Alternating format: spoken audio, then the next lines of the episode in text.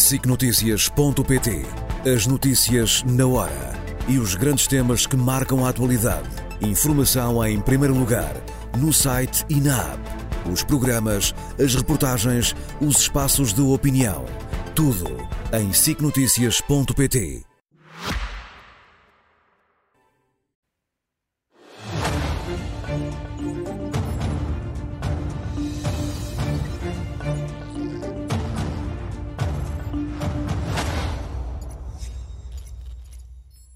Muito boa noite, sejam bem-vindos às causas. Boa noite, José Miguel Júdice.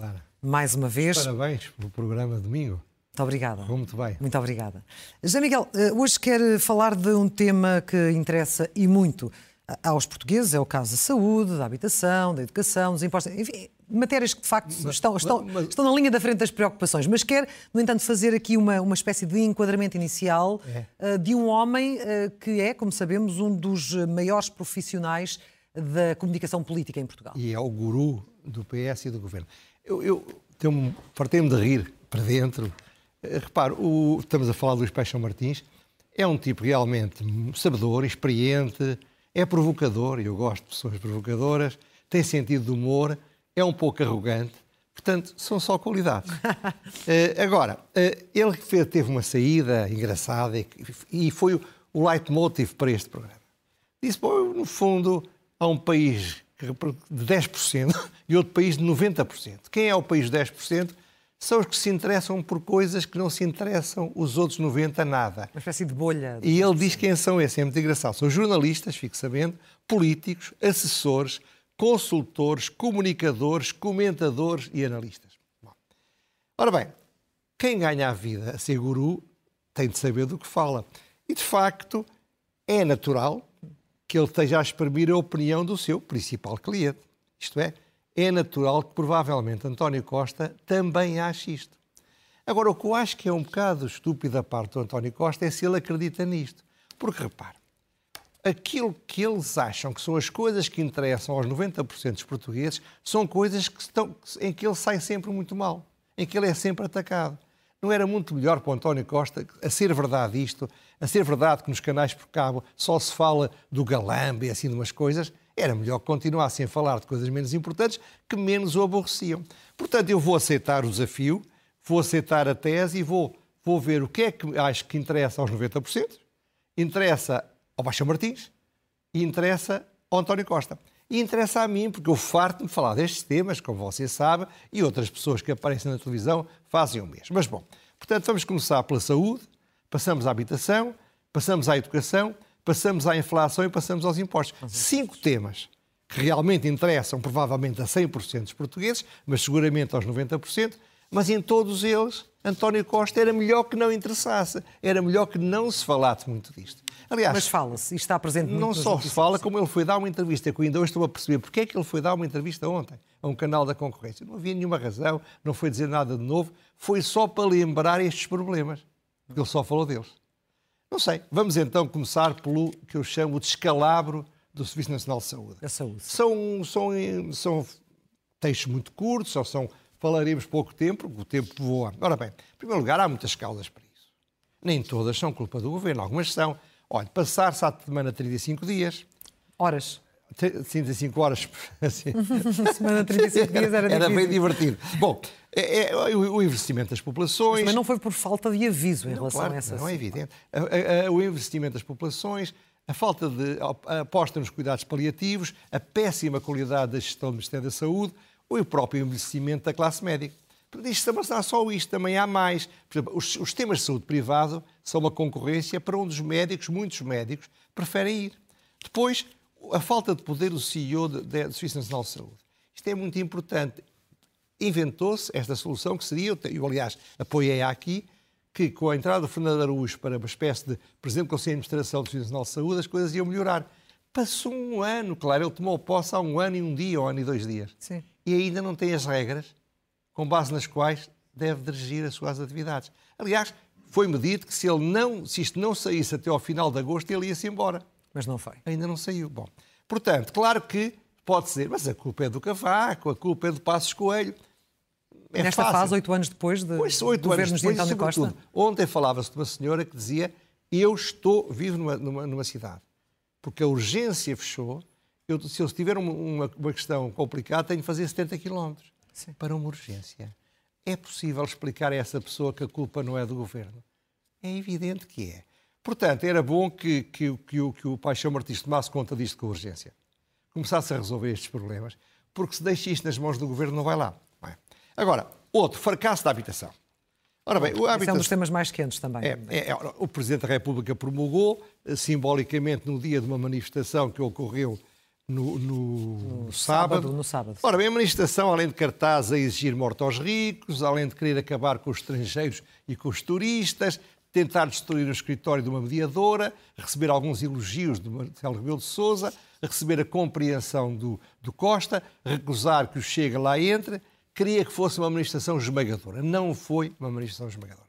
Sabe que um dos grandes problemas que têm essas manifestações é que antigamente, como se tudo se filmava de baixo, a gente via uma mancha de pessoas e imaginava que estava até ao fim do mundo. Mas com os drones, que as televisões começam a usar, percebe-se que estava gente, mas não era uma manifestação que justificaria o problema gravíssimo de que se trata. Porquê é que isto é assim? Porque só o Chega e o Presidente da República não perceberam. Isto não era uma manifestação das pessoas preocupadas com a oferta de casa, a falta de oferta, e com os preços das rendas. Não. Então, Isto era uma manifestação da extrema-esquerda radical. Era Estavam lá muitas pessoas da Miguel Júdice não, claro, que estão a viver situações perfeitamente oh, oh, claro. de desespero, mas, mas jovens, nomeadamente. Mas eu não estou a dizer o contrário, mas estou a dizer é que isto foi organizado com palavras de ordem com uma estratégia de extrema-esquerda. Não mas há... não significa que todos os envolvidos na manifestação, não, todas as pessoas não há, não há, não há estivessem nessa lógica por, por partidária muito, ou política. Pouco, por muito poucos que lá estivessem, não estavam muitos, eh, não sei se a extrema-esquerda tem assim tanta gente, não é? Portanto, de facto, o problema, mas o mais curioso não é isso. Isso é curioso, é interessante, o mais curioso é que nesse mesmo dia o Presidente da República foi à Associação Nacional de Municípios e ia falar da regionalização e o que é que ele tirou da cartola? Uma frase que, eu, que aliás, a mim não é surpresa, sempre pensei isto. Quem tem de encontrar soluções para a habitação são os municípios, são as autarquias. Elas é que definem a estratégia. Portanto, segundo o que ele lhe foi dizer, o Governo ajuda, com certeza, dá um apoiozinho. Mas isso o Presidente da República ou o Primeiro-Ministro? Primeiro-Ministro. O Primeiro-Ministro. Não, sim, o ah, Presidente é... da República. Peço desculpa. Não, não.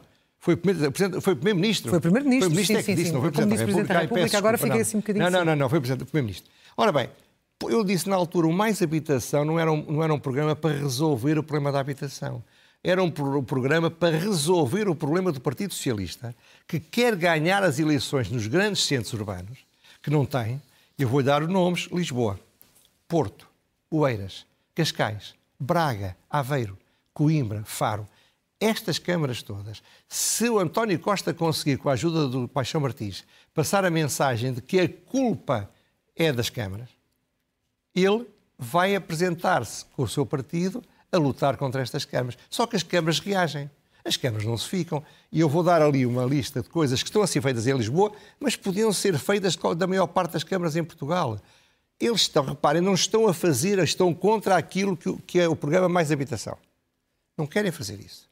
E estou a fazer coisas, eu posso dar alguns exemplos, ainda não apareceu o tal cartaz, 550 eh, milhões... Já está no ar. 560 milhões para investimento na habitação, 142 milhões na reabilitação, 1.300 chaves entregues, 700 fogos reabilitados, subsídios, 1.270 subsídios ao arrendamento, casas para polícias, programa em 11 bairros municipais, 5.400 licenciamento de obras. Ora bem, as câmaras estão todas a trabalhar. Estão a fazer a, Estão a, fazer a parte o trabalho. Que, que lhes compete. E nada, e, e, mas, ao mesmo tempo, o que é que o Governo fez? Destruiu o respeito e a, e a, e a confiança no mercado da, da, do arrendamento.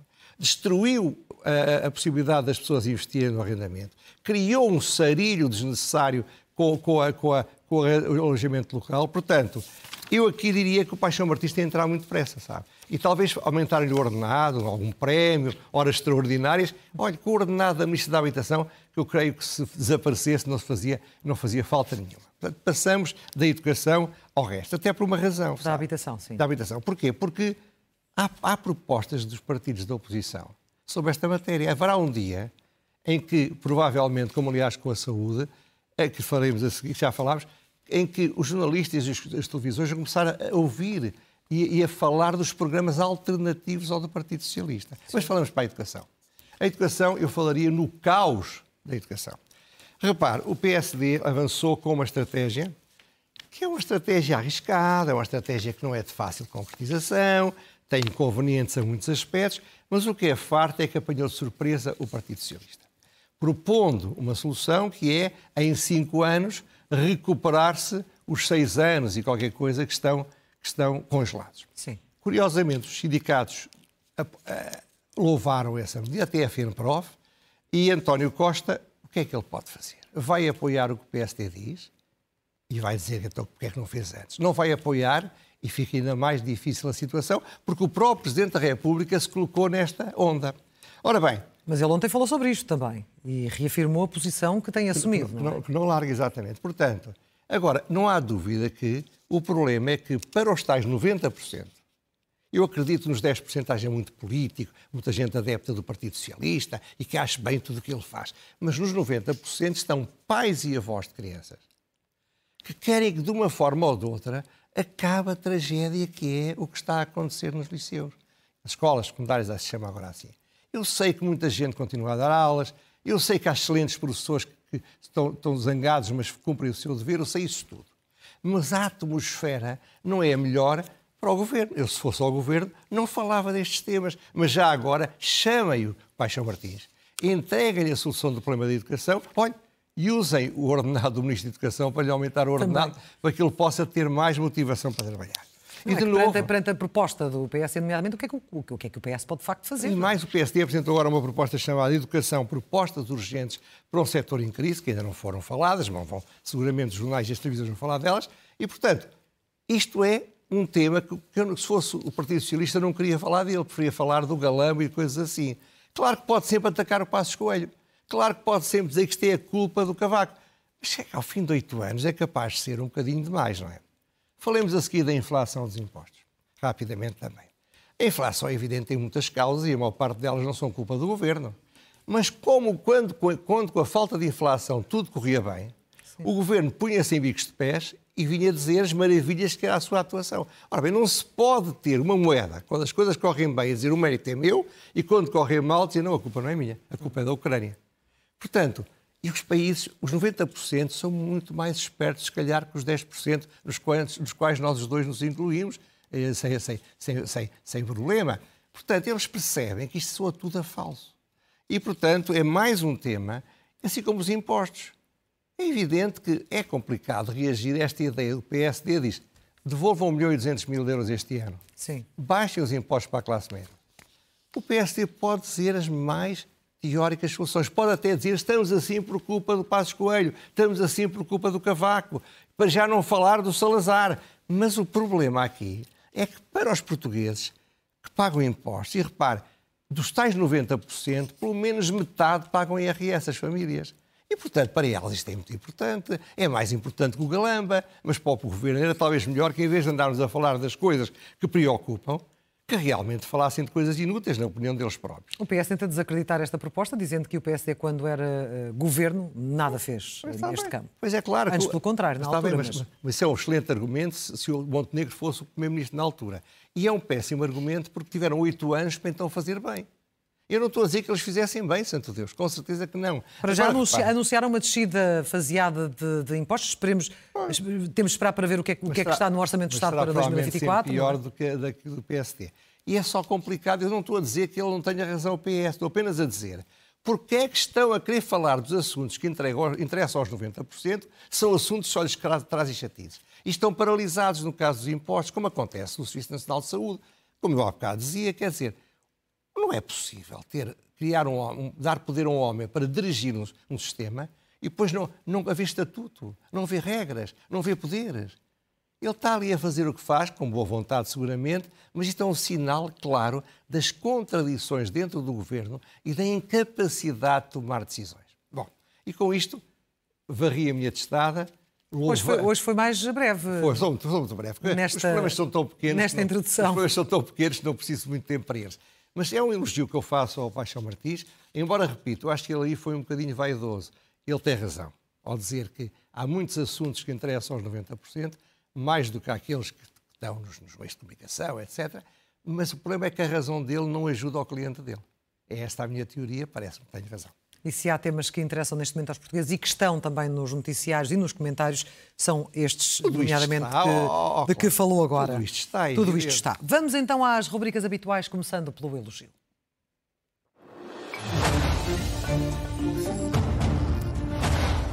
O elogio, alguns lá em casa vão ficar surpreendidos, é ao senhor Dr. André Pestana, que é o presidente do sindicato do STOP, está ali uma linda fotografia com ele, de punho cerrado, não se vê bem porque o punho cerrado está para fora do ecrã, mas está de punho cerrado, na frente de uma manifestação de professores. Ora bem, eh, eu acho que ele está a dar cabo da escola pública, é a minha opinião, e portanto... Então, é- porque é o elogio? Vamos, vamos, é, Vamos lá vamos lá ver. É uma, é uma pequena surpresa que eu dou lá para casa. Sim. Ora bem, ele é também militante de um partido de extrema-esquerda chamado MAS, ou MAS, não sei como é que se diz. Eu acho que ele aplica com imensa coerência, é o primeiro elogio que eu lhe faço, os princípios da moral e da legalidade revolucionária. Um exemplo, ele entrou em conflito com os seus companheiros ou camaradas da direção do tal MAS. E então demitiu-se, provocando a demissão, e, e rapidamente convocou uma, uma Assembleia Geral do, do partido que os seus opositores dizem, que talvez com alguma razão, que é completamente ilegal, que não foi convocado de acordo com as regras que existem. Mas eles participaram criminalmente dele, acusando de falsas declarações ao Tribunal Constitucional, abuso de confiança relativamente ao uso de meios de comunicação e de gestão financeira danosa do partido.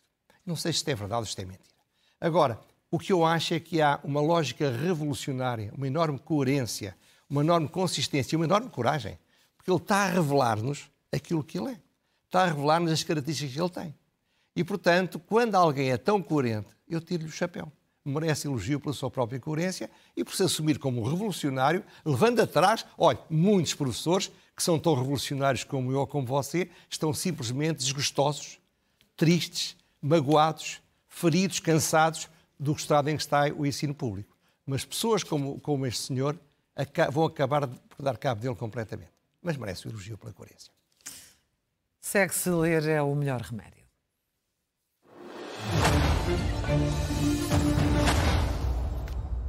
Ora bem, estamos na contagem decrescente para as comemorações, ou crescente, para as comemorações dos 50 anos do 25 de abril de 74.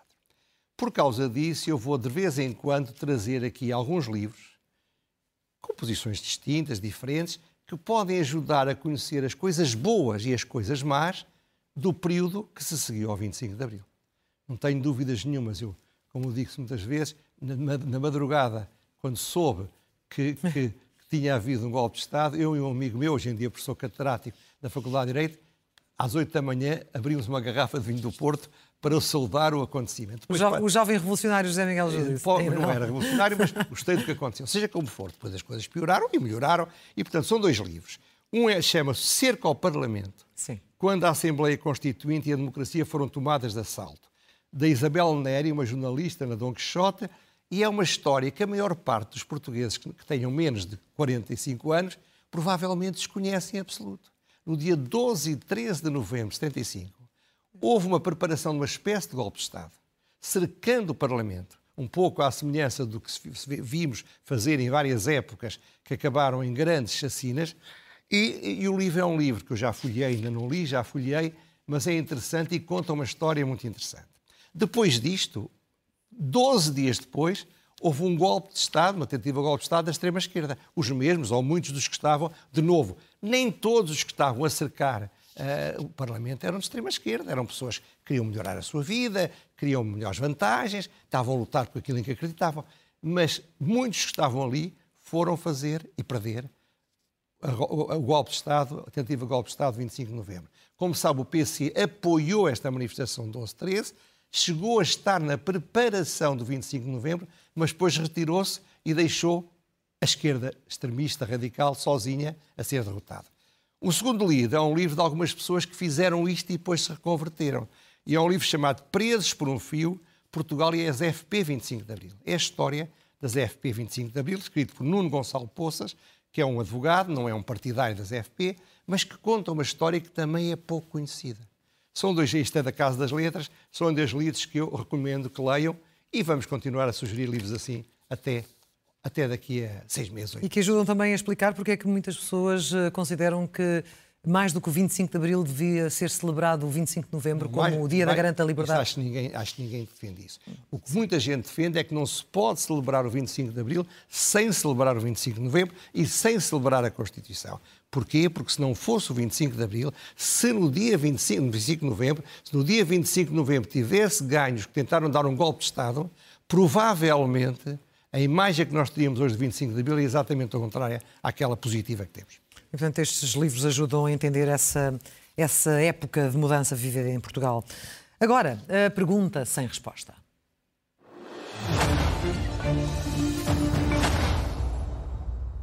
Como já disse aqui várias vezes, há muita gente que manda coisas, há coisas que me chegam, e uma delas muito engraçada. Eram duas citações da Presidente do Banco Central Europeu, a senhora Christine Lagarde, uma que é de, de há dois anos, onde ela diz que o aumento da inflação é temporário e rejeita o que considerou uma reação exagerada por causa do medo da inflação. Dois anos depois, agora, ela diz a inflação será demasiado elevada durante demasiado tempo. Porquê é que isto é engraçado? Isto é engraçado e vai haver duas perguntas no fim. Claro que todos nós nos enganamos na vida. Todos nós, muitas vezes, somos otimistas quando devíamos ser mais pessimistas, ou somos pessimistas quando devíamos ser mais otimistas. O mundo baseia-se nisso também. Só que aqui não é problema de otimismo e pessimismo. Aqui é uma estratégia de comunicação da Presidente do BCE. Não é uma falha de percepção, não sei não, entender? Não, é falha nenhuma. Ela, ela, ela, ela acho eu, ela, há, há dois anos, ela queria que não se criasse um pânico que iria ajudar a aumentar a inflação. E então eh, não arranjou maneira melhor do que dizer que a inflação ia passar um instante. Havia outras formas de o fazer. Assim como agora, ela quer lutar contra a pressão que vem de muitos lados para que baixem as taxas de referência do Banco Central Europeu. Portanto, para lutar contra isso, ela quer dizer isto vai continuar muito mais tempo. Portanto, as perguntas são duas. Se, se eles são assim, se estas pessoas têm este poder são assim, por que é que esperam que nós confiemos neles? Porque é que esperam que nós acreditemos nos que eles dizem? Porque estamos permanentemente a perceber que eles dizem coisas que sabem que não são verdade para atingir objetivos que deviam atingir de uma forma mais adequada. E a segunda pergunta: porquê é que, em vez de nos tentar enganar, não apostam que nós somos crescidinhos, somos capazes de perceber os problemas e nos falam com verdade, com serenidade e com preocupação? Ficam as perguntas. Ficam as perguntas. E a fechar, é loucura mansa.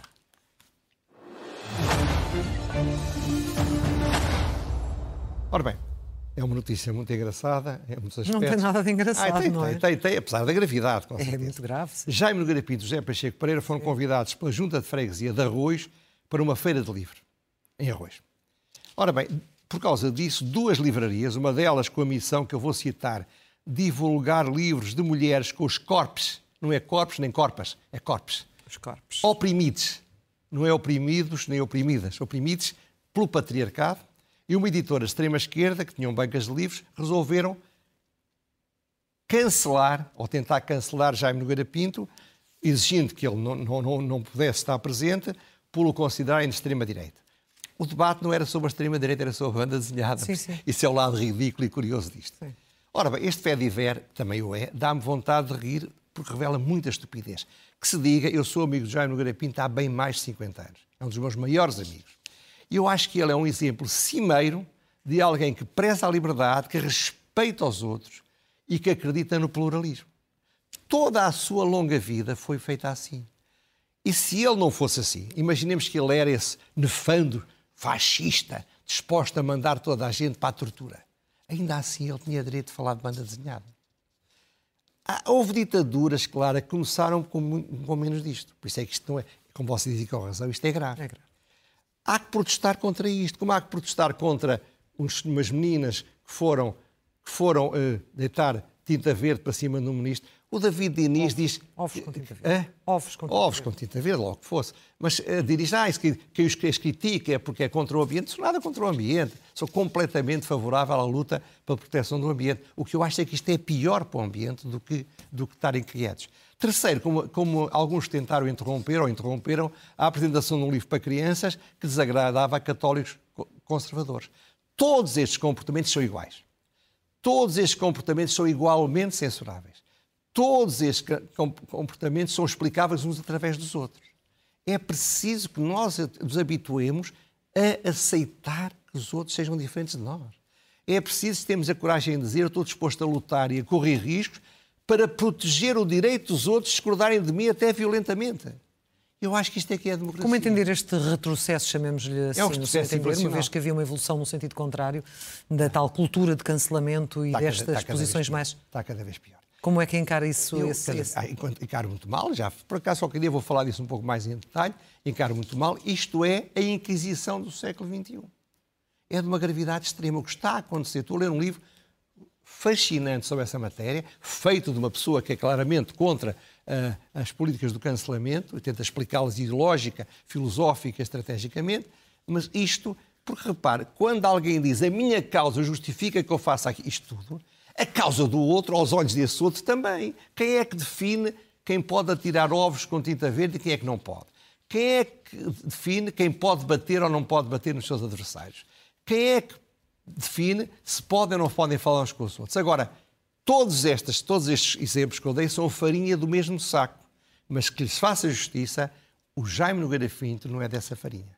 Portanto, é uma loucura mansa, mas é mais que uma loucura mansa, é uma coisa verdadeiramente grave, embora seja completamente ridícula e muito estúpida. Já Miguel Judice, voltamos a encontrar-nos na próxima terça-feira com as causas e já numa SIC Notícias renovada, com um novo ritmo Estou, com... como se dizia antigamente, em pulgas. Estamos todos, estamos todos. Muito obrigada. Muito obrigado. Até terça-feira. Segue-se agora o intervalo e depois Ana Patrícia Carvalho está de regresso na edição da noite. Boa noite.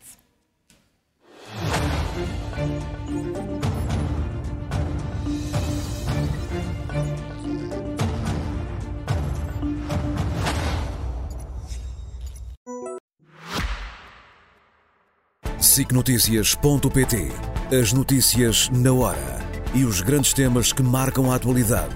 Informação em primeiro lugar, no site e na app. Os programas, as reportagens, os espaços de opinião. Tudo em sicnoticias.pt.